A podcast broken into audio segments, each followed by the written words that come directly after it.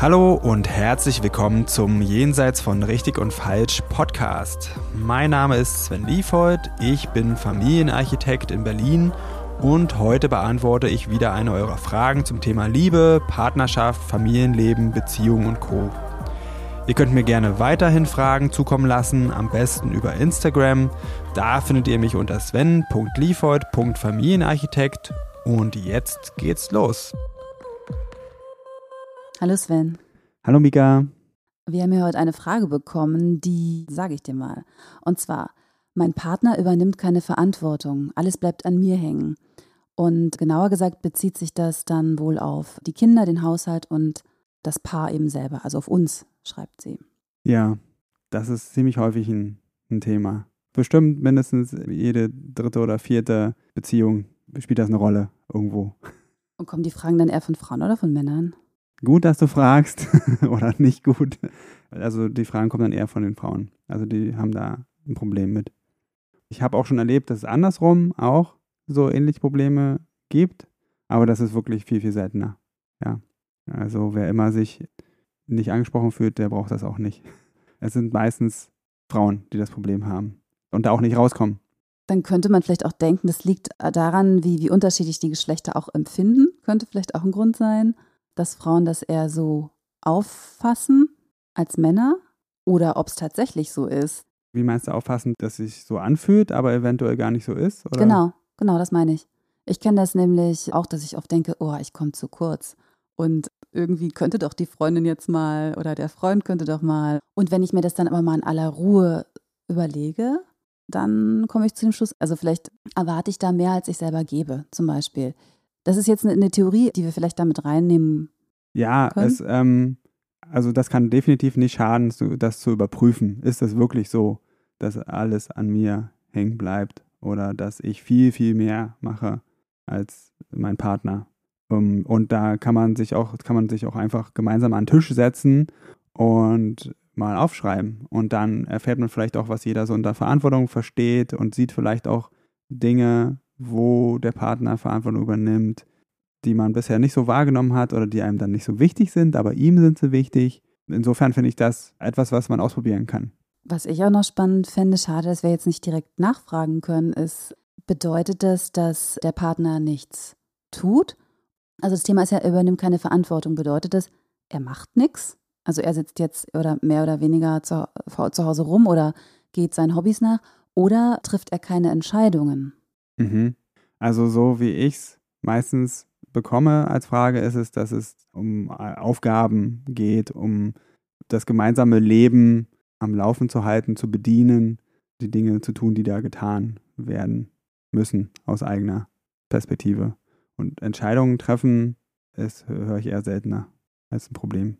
Okay, also äh, gehen wir mal so aus, davon aus, dass das jetzt auch so. Würde das nehmen, ja. Das, das geht so in Richtung von einer großen Thematik, die so in den letzten Jahren aufgekommen ist, die nennt sich Mental Load.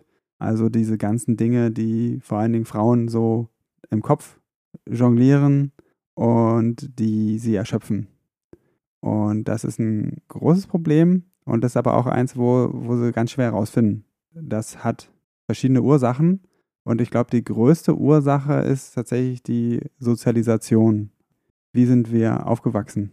Und da ist es immer noch so, dass diese Mutterrolle, dass man sich dadurch Wert erkauft, indem man was tut, zum Beispiel. Da gibt es halt einfach durch das Aufwachsen, durch, indem man auch die eigene Mutter oder Großmutter erlebt, wächst was in einem halt so ein Satz wie, um wertvoll oder liebenswert zu sein, muss ich was leisten. Und das ist, ist ganz tief. Und umgekehrt ist die Sozialisation bei den Männern so ein bisschen eben auch begünstigt durch diese Frauenrollen. Wenn ich nur lang genug warte, dann macht das Mutti schon.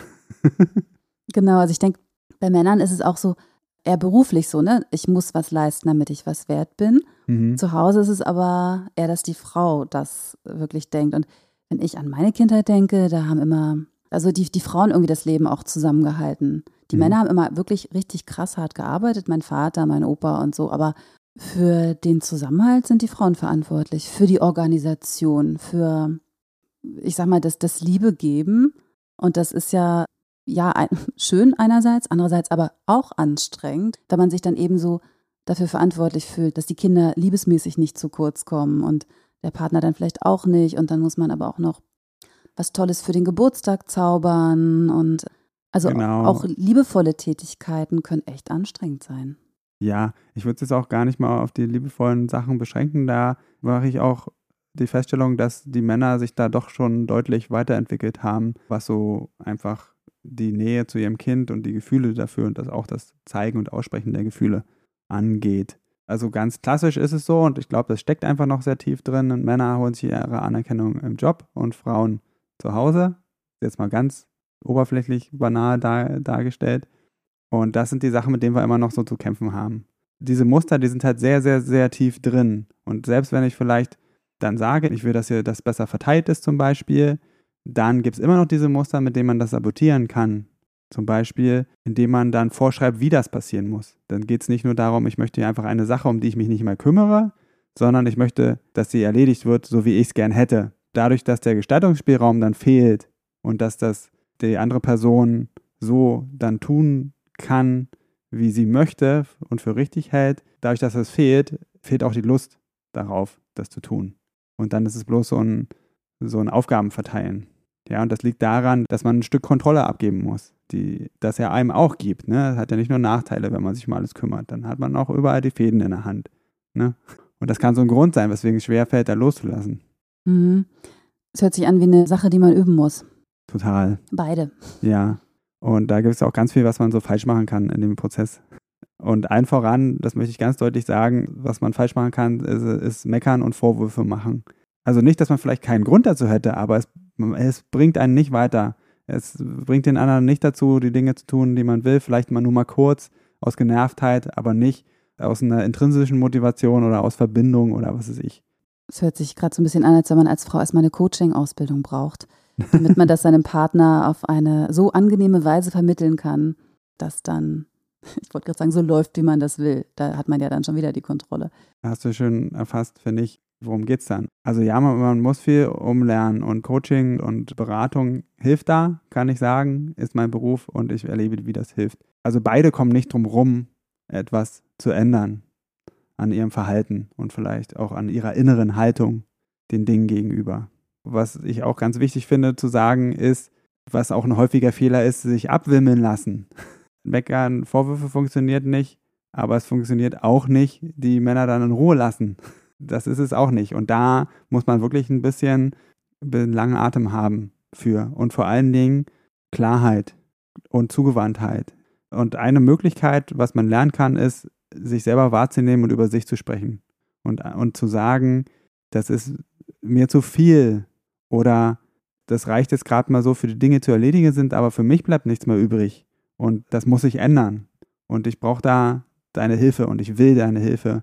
Und dass man auch nicht sich einreden lässt, dass das das eigene Problem ist. Also wenn man in einer Beziehung ist, wenn man vor allem, wenn man Familie hat, dann ist das ein gemeinsames Problem. Man muss das nicht 50-50 lösen, aber wenn irgendjemand sagt, ich schaffe das nicht, ich brauche Hilfe, dann ist das das gemeinsame Problem, was man gemeinsam lösen muss. Mhm. Auf jeden Fall. Wir hatten ja schon mal eine Folge zu einem Haushaltsthema. Mhm. Also ich glaube, mein Partner hilft nicht im Haushalt oder irgendwie so auch. Und äh, da habe ich den Satz gesagt, ich würde mein Leben lang abwaschen, wenn der Partner die, die Technik macht. Fällt ja. mir gerade ein. Vielleicht sind so Arrangements, die man treffen kann, beziehungsweise auch das Wahrnehmen, was der andere tut, was vielleicht nicht so direkt zum Haushalt gehört. Ne? Also klar, wenn, wenn jemand immer sich darum kümmern muss, dass die Kinder in den Kindergarten kommen oder mit denen Hausaufgaben macht oder sich ums Essen kümmert. Ne? Aber es gibt ja auch viele Dinge, die so nebenher ablaufen und gar nicht direkt zum Haushalt gehören ja. würde ich auch wichtig finden, dass auch irgendwie Berücksichtigung findet. Ich finde eigentlich total cool, wenn man eine Liste macht. Ja. Erstmal, wer, wer was macht, nur dann muss man halt auch gucken, ist jetzt Kinder zur Schule bringen zwei Punkte wert und äh, den Fernseher reparieren nur ein oder so, keine mhm. Ahnung. Ähm. Finde ich eine gute Idee. Man kann das zusammen gewichten. Man kann auch vielleicht auch erstmal getrennt gewichten. Also einfach dann zwei Listen machen. Wie wichtig findest du das? Wie viel wichtig finde ich das? und dann darüber sprechen, was man da sieht. Ich finde halt so eine Liste wichtig, dass es nicht darum geht, wer macht mehr, sondern wie kriegen wir das denn jetzt unter, sodass es beide fair finden. Und was ich auch sonst auch noch erlebe, ist, dass es sehr viel um Wertschätzung auch geht bei dem Thema. Also, dass die dann auch fehlt. Ich sage jetzt einfach mal so, die Frau macht schon so viel und kriegt dann nicht mal Anerkennung für. Also das wird alles als selbstverständlich angesehen. Darüber kann man auch in ein Gespräch kommen. Und was aber auch noch sein kann, ist, dass man viele Dinge tut, die man eigentlich nicht tun will. Oder zu viele Dinge. Oder dass man sehr über seine Grenzen hinausgeht und die Währung, die man, mit der man das zurückbezahlt haben möchte, ist Wertschätzung. Da kann es helfen, ein paar Sachen loszuwerden, die man tut. Wirklich zu überlegen, muss ich das machen? Oder sagen, ich will das nicht mehr machen. Und dann kann man sich überlegen, muss das gemacht werden oder wie kann es anders erledigt werden? Was ich eigentlich eine ganz lustige Idee finde, ist mal die Rollen zu tauschen. Soweit es geht natürlich, ne? Ähm, soweit es die verschiedenen Arbeitszeiten vielleicht auch zulassen, je nachdem, wie die Rollen so verteilt sind, dass man eben versucht, möglichst viel mal zu tun, was der Partner sonst täte und mal zu gucken, wie es einem damit geht. Finde ich auch einen guten Vorschlag, ist manchmal sehr schwer umzusetzen, sehr aufwendig. Aber ja. wenn es leicht ist, dann auf jeden Fall mal ausprobieren.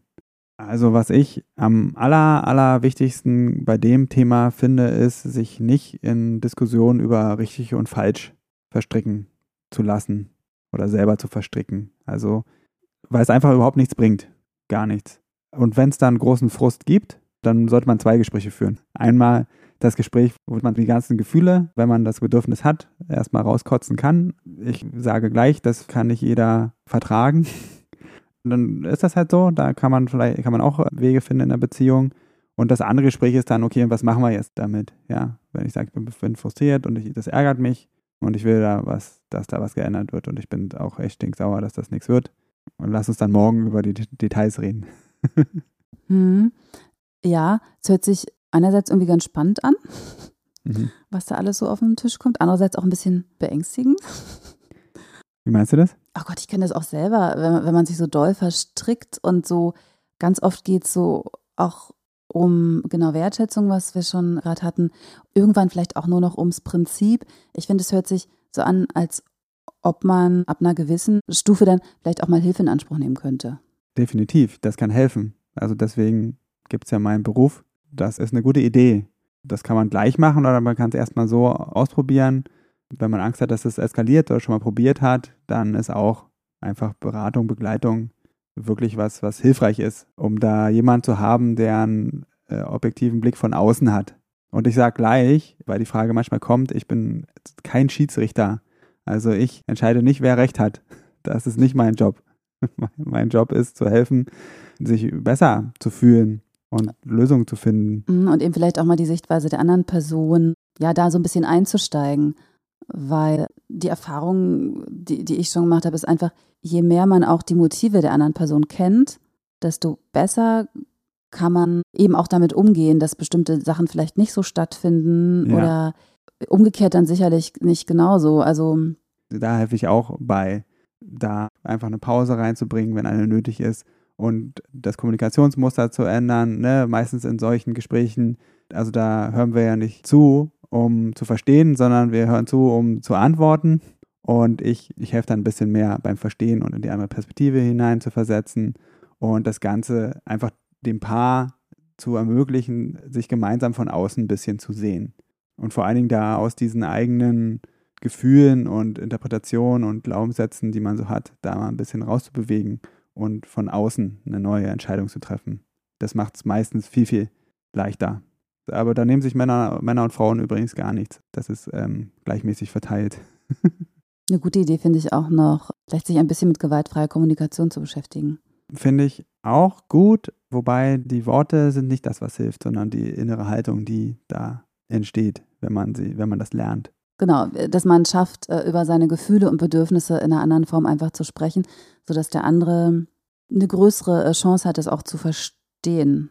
Ja, und gewaltfreie Kommunikation ist für mich auch ein super Pattern, um sich selber auch erstmal besser zu verstehen. Total. Bei den vier Sätzen, da geht es ja mindestens bei zwei Punkten um einen selbst, nämlich wie fühle ich mich und warum, welches Bedürfnis ist gerade ungestillt. Und da erfährt man erstmal sehr viel über sich. Und die Kommunikationsmuster, in denen wir uns meistens bewegen, ist oben drüber, dass wir eben nicht klar wissen, wie fühle ich mich denn jetzt eigentlich gerade und was ist mein Bedürfnis hier. Ja, wir sind dann schon bei den Lösungen oder bei der, bei der Bitte laut GfK, aber das ist dann meistens die Forderung, tu, tu dies oder jenes, dann geht es mir besser. Mhm. So, das ist schon aber lösungsorientiert, gar nicht bei sich. Genau, in der GfK gibt es ja auch noch dieses, was ist mein Wunsch an mich selber? Dann so hinten, hinten dran, bevor ich den Wunsch an den anderen formuliere. Das kenne ich jetzt so gar nicht. Was meinst du mit dem Wunsch an dich selber? Also am Ende gibt es dieses, was wünsche ich mir?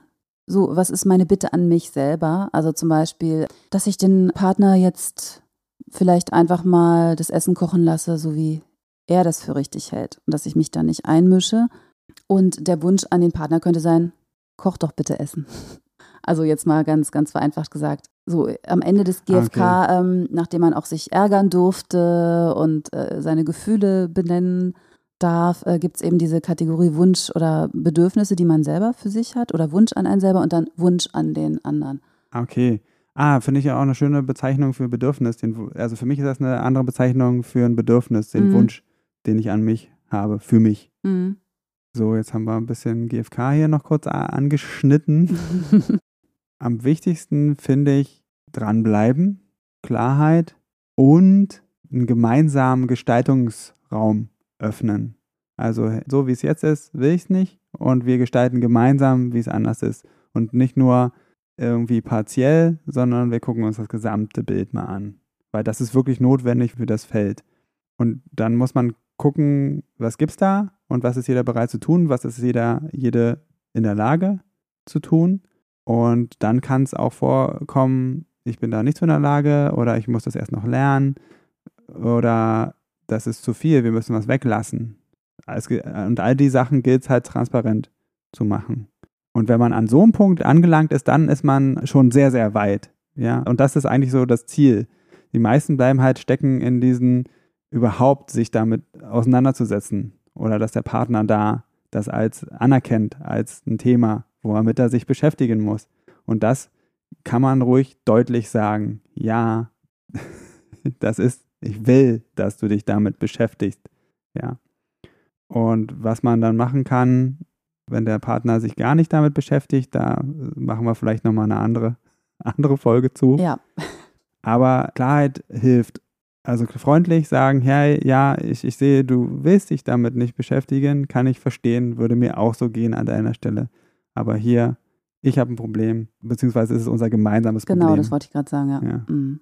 Und dann dabei zu bleiben das ist wichtig.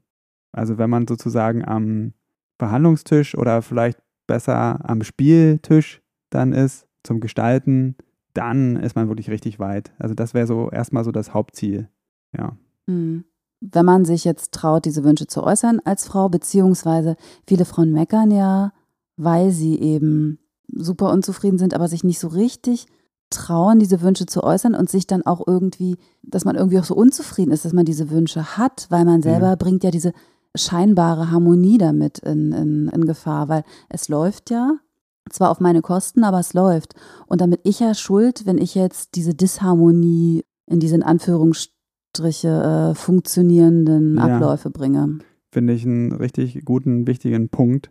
Und der hat für mich ganz klar mit äh, Sozialisation zu tun. Und das sind vor allen Dingen innere Prozesse, die man dann angehen sollte, die das leichter machen, mutiger zu sein und weniger kritisch mit sich oder vielleicht auch Konflikte mehr auszuhalten mhm. und den Benefit äh, zu spüren, nicht nur zu kennen, sondern auch ihn zu erleben. Mhm. Ja. ja. Dabei würde ich es gerne einfach heute belassen. Ich danke dir fürs ja. Gespräch. Ich danke dir auch. Und bis zum nächsten Mal. Ja, bis zum nächsten Mal. Tschüss. So, das war's für heute mit Jenseits von Richtig und Falsch. Vielen Dank fürs Zuhören. Wenn dir die Folge gefallen hat, dann abonniere doch den Podcast, schreib mir einen Kommentar und empfehle mich weiter. Und wenn du jetzt auch sagst, Podcast hören ist ja ganz gut, aber ich will noch mehr in meinen Beziehungen bewegen, oder du hast es ausprobiert und das hilft nur kurz, weil du immer wieder in alte Muster zurückfällst, dann fühle dich herzlich eingeladen zu einem kostenfreien Kennenlerngespräch. Da schauen wir uns gemeinsam ganz in Ruhe deine Situation an und ich prüfe, ob ich dir weiterhelfen kann und verrate dir dann natürlich auch wie. Am besten du klickst gleich auf den Link dazu unten in der Beschreibung und dann sehen wir uns. Ich freue mich auf dich.